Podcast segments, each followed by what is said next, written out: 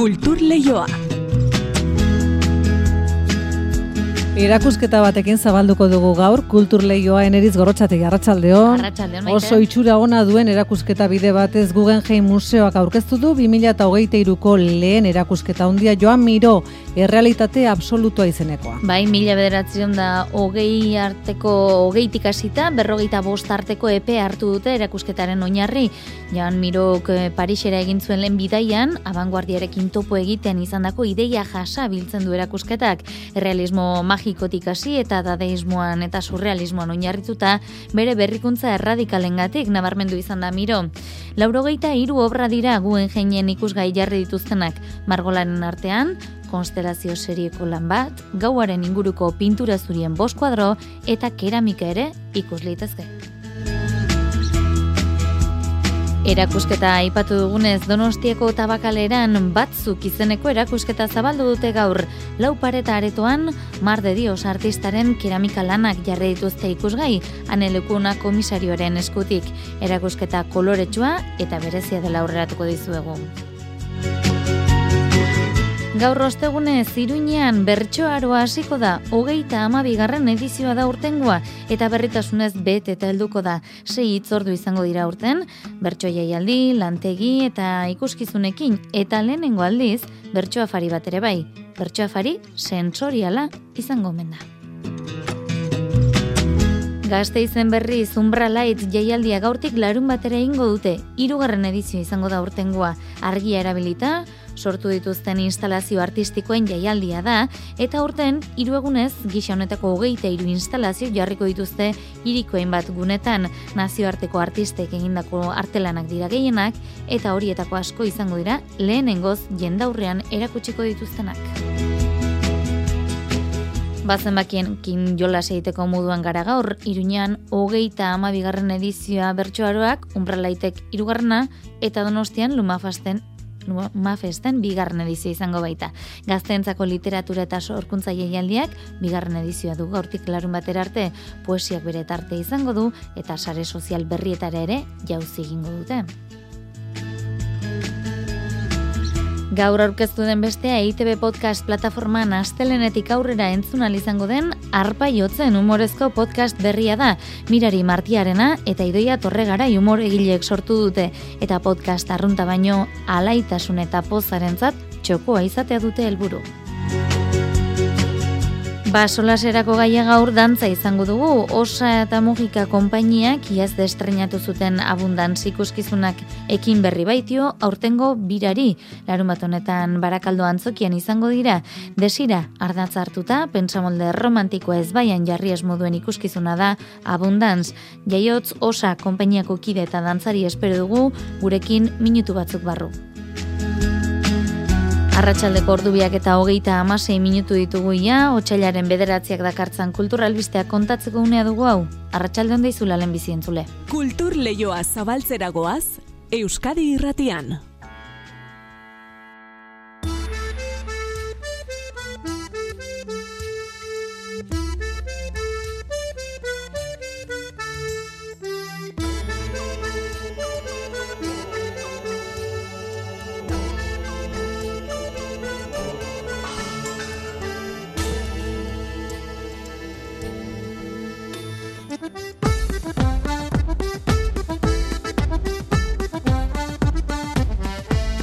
Kepa Junkeraren doinuak ekarrena izan ditugu gaur saioa asteko, izan ere gaur jakinarazi dute, datorren martxoaren bederatzean Bilboko Harria Gantzokian Kepa Junkerari eskinitako omenaldi kontzertua izango dela.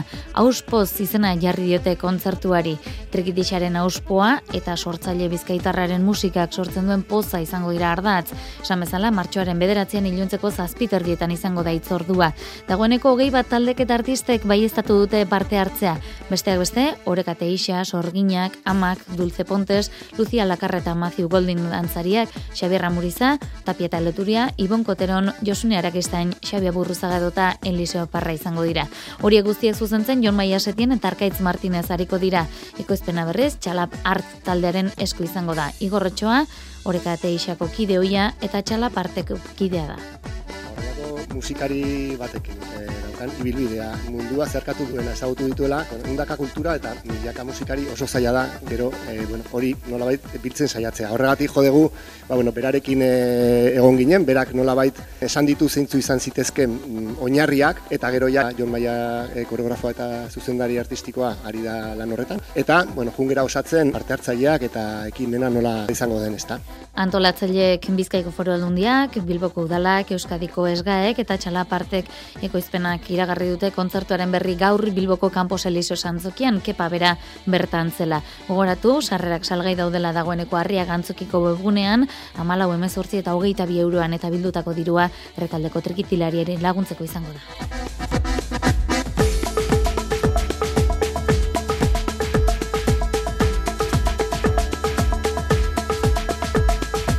Eta harriagatik guen jinera egingo dugu han ekin baitio bere urteko lehen erakusketan eri hogei garren mendeko artista entzutetsuenetako baten erakusketarekin ekin dio gainera. Joan miroren lana aurretiaz ikusi izan da guen jinen baina lehen aldia da erakusketa monografikoa eskaintzen zaiona. Juan Inazio bidarte zuzendaria gaipatu du luzaro izan dako ametsa dela erakusketa hau gauzatzea. Iker zabalak ditu xetasunak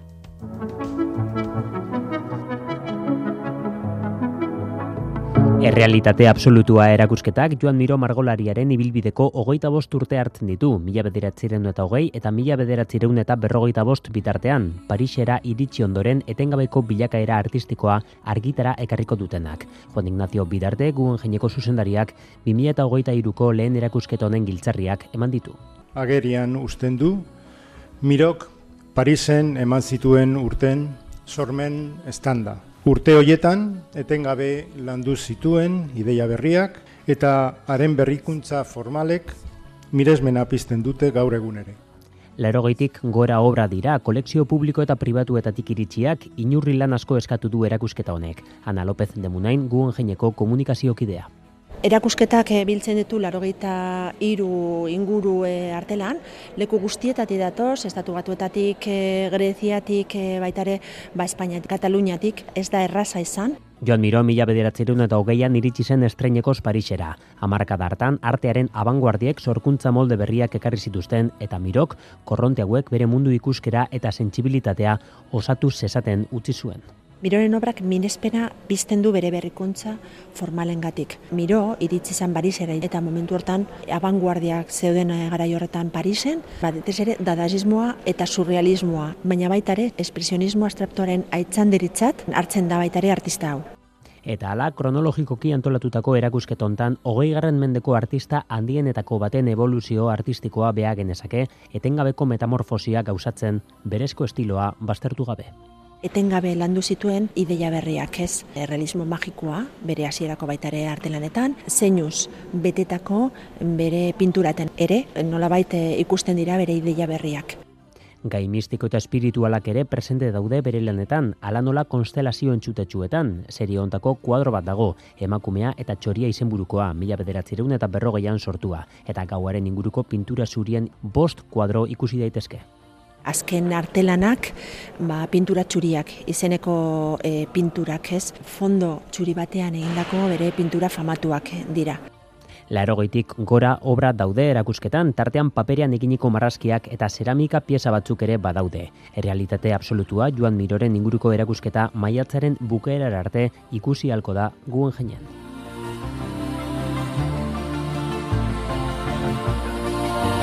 Baguen jinetik tabakalerara egingo dugu, tabakalera gaur ireki baitu proposamen hildo berri bat. Urtean behin, Euskal Testu inguruko komisario eta sortzaile berriak elkartu eta lau pareta aretoan erakusketa atontzeko aukera emango die.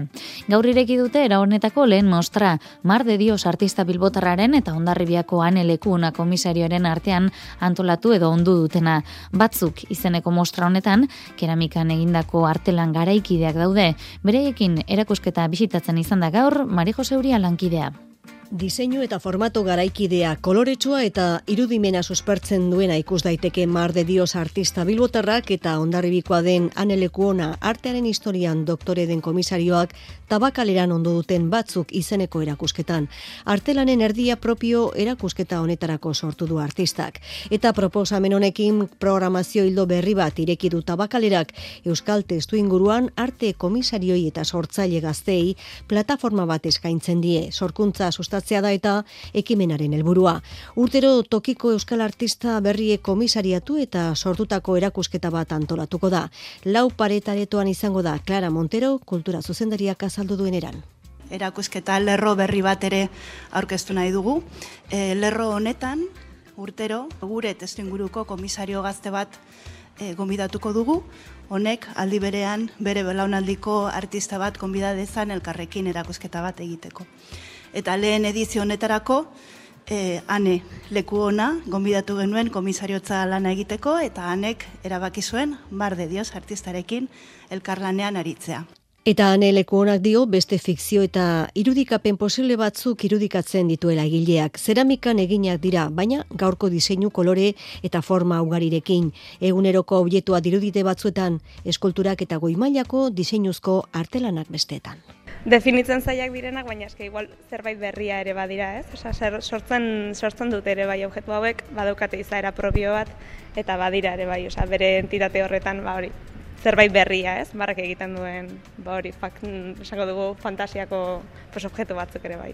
Eta Mar de Dios artista berari galdetu diogu sortzeko prozesuaz. Hori du eta bere esanetan berezko adirazpen modua.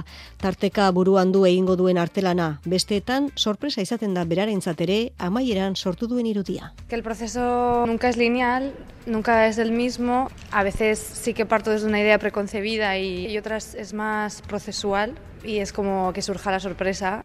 Egileak nazioartean hainbat erakusketan esku hartu du eta sari ugari ere eskuratu ditu eta aladio baztertzen hasia zegoen zeramika artelan modura bere lekua berreskuratzen hasi dela. Lau pareta izeneko tabakalerako aretoan dagoen batzuk izeneko erakusketa apirilaren amasir arte ikusgai egongo da.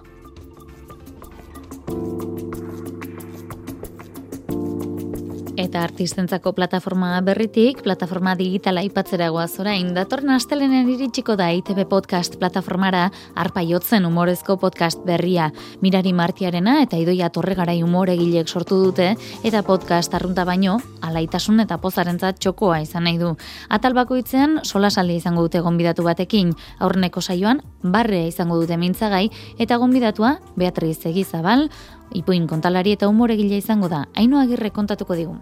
Zuk pertsona bat erortzen ikusten duzunean, barre egiten duzu, edo ez? Hori. Bai, noski. a ver, a ver, a ver, es que, ze galdera doi mirari, a ver. bueno, Barre egitearen onurez hariko dira Arpa Jotzen podcastaren lendabiziko saio honetan eta ez bakarrik aurreneko saio honetan Arpa Jotzen podcastak umore izango baitu oinarri. Gaia dena delako izan da ere.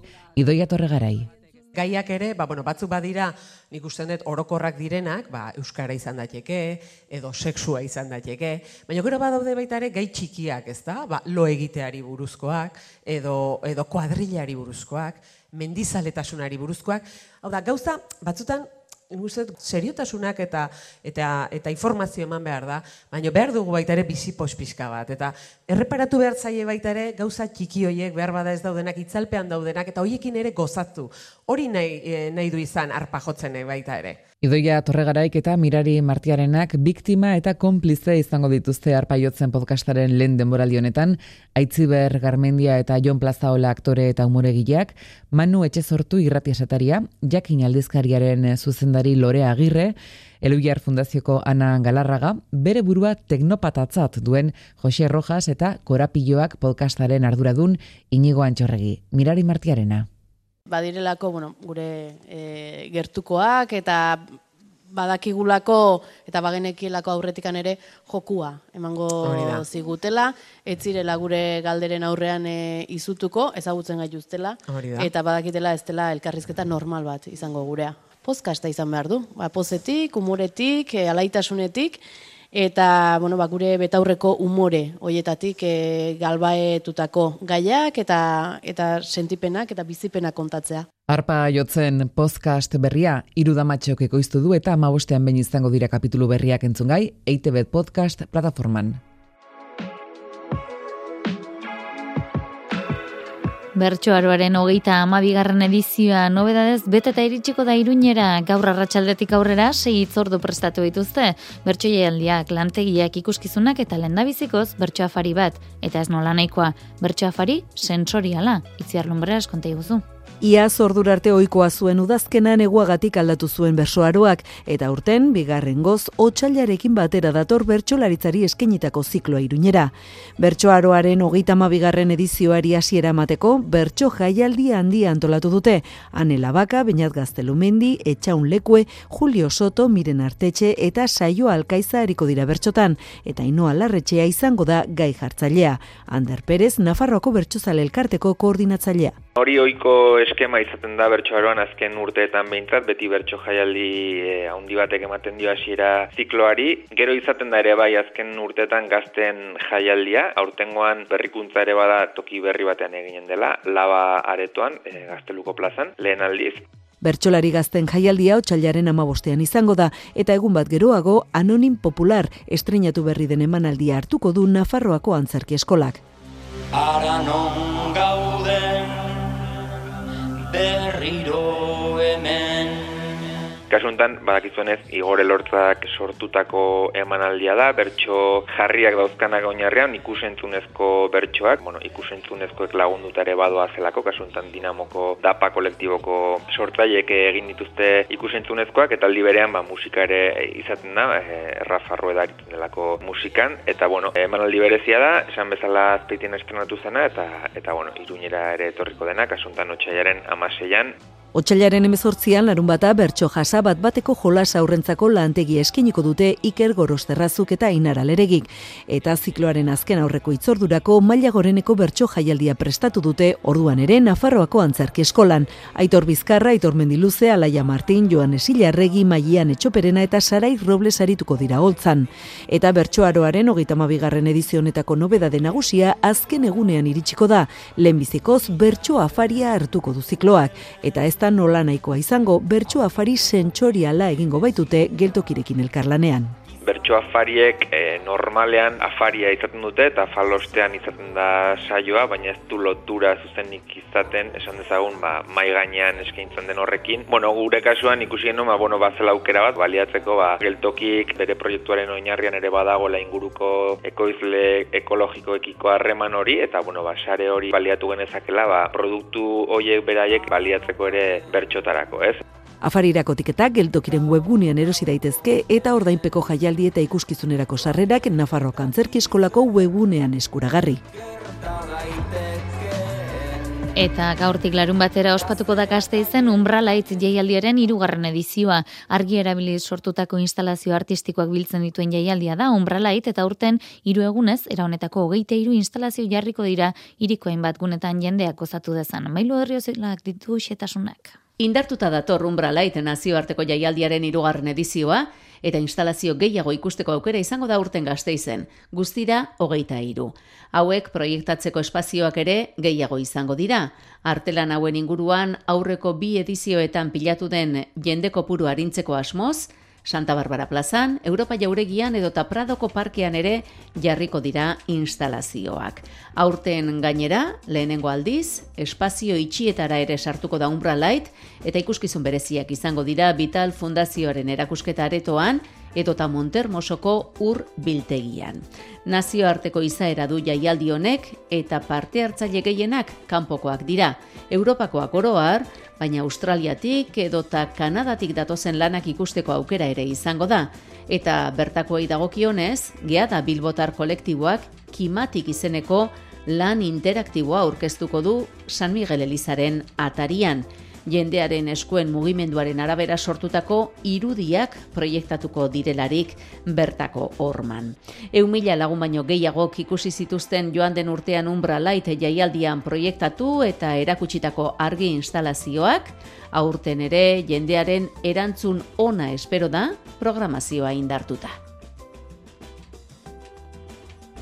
Donostian berriz Lumafest gaztentzako literatura eta gazten sorkuntza elkartzen dituen jaialdiak bigarren edizio izango du, gaurtik larun batera, Donostiako Koldo Michelena kulturgunean.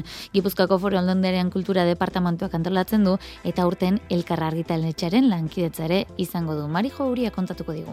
Literaturak norberaren garapenean laguntzen duela gogora ekarri du Mari Jose Telleria kultura diputatuak eta aukera horren aldeko autua egiten duela Lumafest jaialdiak. Gazte literatura sustatu eta zabaldu nahi du gaztetxoei zuzendutako ekimen honek aurten poesiak ere badu lekua eta sare sozialetako presentzia TikTokera ere iritsiko da. Manola Festival edo jaialdi honen baitan, ba, hainbat helburu bete nahi ditugula eta ba, bertako zera talentua sustatu, bertako profesionalei aukeria, aukeria mon, eta kasu hontan e, hause e, kartela raiza alaba ilustratzailearena dala bebai azpimarratzia eta ta eskertzia. Elkar argitalatxearen lankidentza du ekimenak eta zuzendari den olatz osak nabarmendu du erakunden arteko elkarlana beharrezkoa dela onelako ekimenak sustatzeko. Gazteen artean irakurketa sustatzea, gazteak liburuetara hurbiltzea eta liburuen irakurketa esperientzia interesgarri eta sebetegarri e, bat bilakatzea baita gazteentzat ere. Euskarazko gazte literaturaren egilerik irakurrienetakoa da Jasone Osoro berak aurkeztuko du festa izeneko eleberria eta Carlos Aretxabaleta idazleak sexua liburua aurkeztuko du bien arteko sola saldi antolatu dute ondoren. Elkarren argitaratutako liburua dira eta Maia Garzia da jaialdiaren komisaria eta antolatzailea. Osteguneko saioa, elkar saioa izango da, eta honetan Jasoni Osoro eta Carlos Aretzabaletaren arteko elkarrizketa izango dugu. Bi belaunaldi ezberdinetako egileak dira eta pentsatzen dugu ba, haien arteko elkarrizketa oso interesgarria izango dela. E, bestalde, larun bateko saioa, leire bargazekin egingo dugun saioa, bi zati izango ditu, e, sola saldi bat, eta bestalde workshop bat. E, honekin bat bateko poesia landu nahi dugu. Eliskobaren parte hartzeare azpimarratu dute. Estatu batuetan egundoko arrakasta lortu den egilea baita.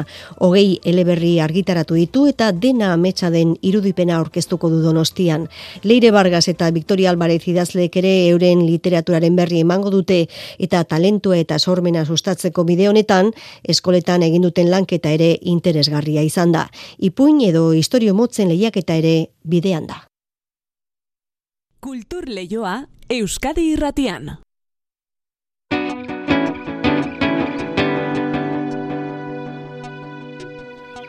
Dantzaren esparruan murgiltzeragoa, az izan ere osa eta mugika dantza konpainiak iaz estrenatu zuen abundantz ikuskizunak bigarren bira aurtengo birariekin dio.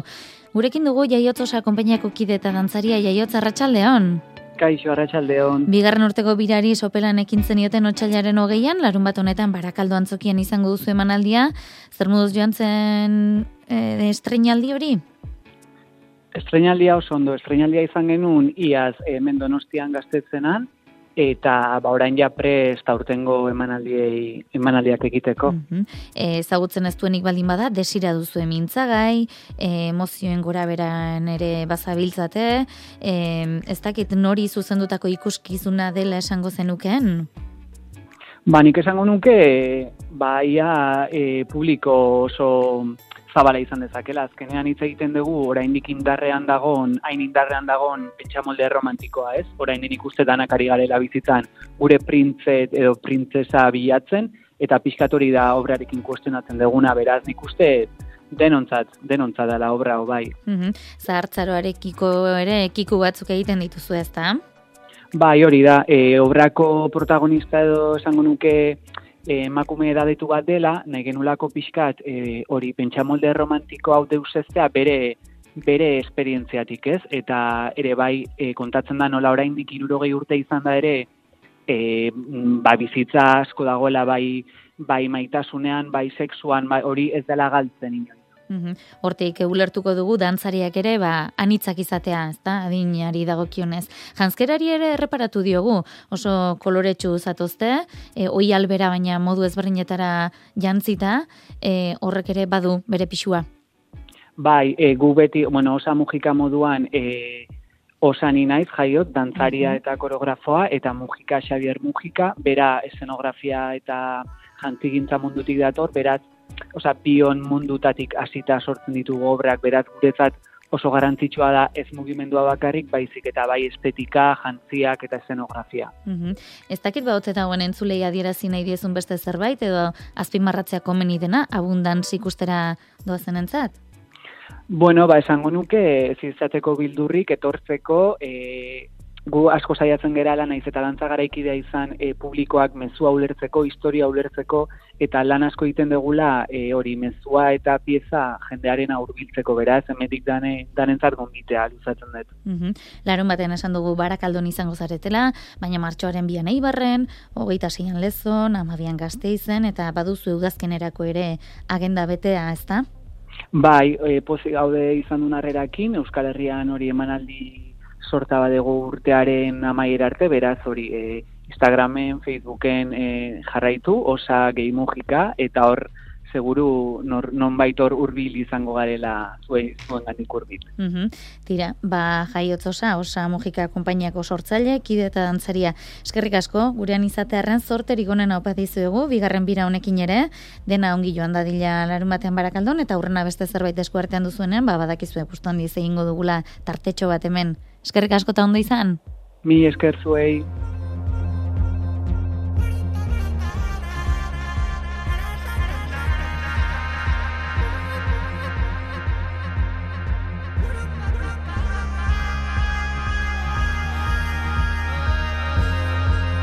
Eta amaitzeko zetak taldearen duinuak ere ekarren nahi ditugu, Los Estankes, Ani Bisuiz eta Biznagarekin batera ikusiko dugu holtzan gaur gauean iruñean banatuko duten ruido sariaren galan. Aurkezlen lanetan, gorka galde eta txika sobresalto arituko dira. Saria 2008an sortu zuten urteko musika diskorik onena aukeratzeko.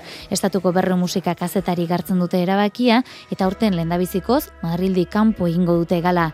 O finalisten artean, besteak beste, ba, Jorge Drexler, Carolina Durante, Nacho Vegas, Rigoberta Bandini eta baita Ani Bisuit eta Biznaga ere. Ba, esan dakoa, gala, iruñean izango da eta zetak taldea oholtzan izango da. Ba hori esan da esango dizugu Mikel Fonseca eta Jose Alkain aritu zaizkiguela gaur ere teknikari lanetan, orain badakizu albistak Euskadi Erratian eta ondoren kantu kontari Jose Inatxe berriarekin birarte ondo izan eta zein du.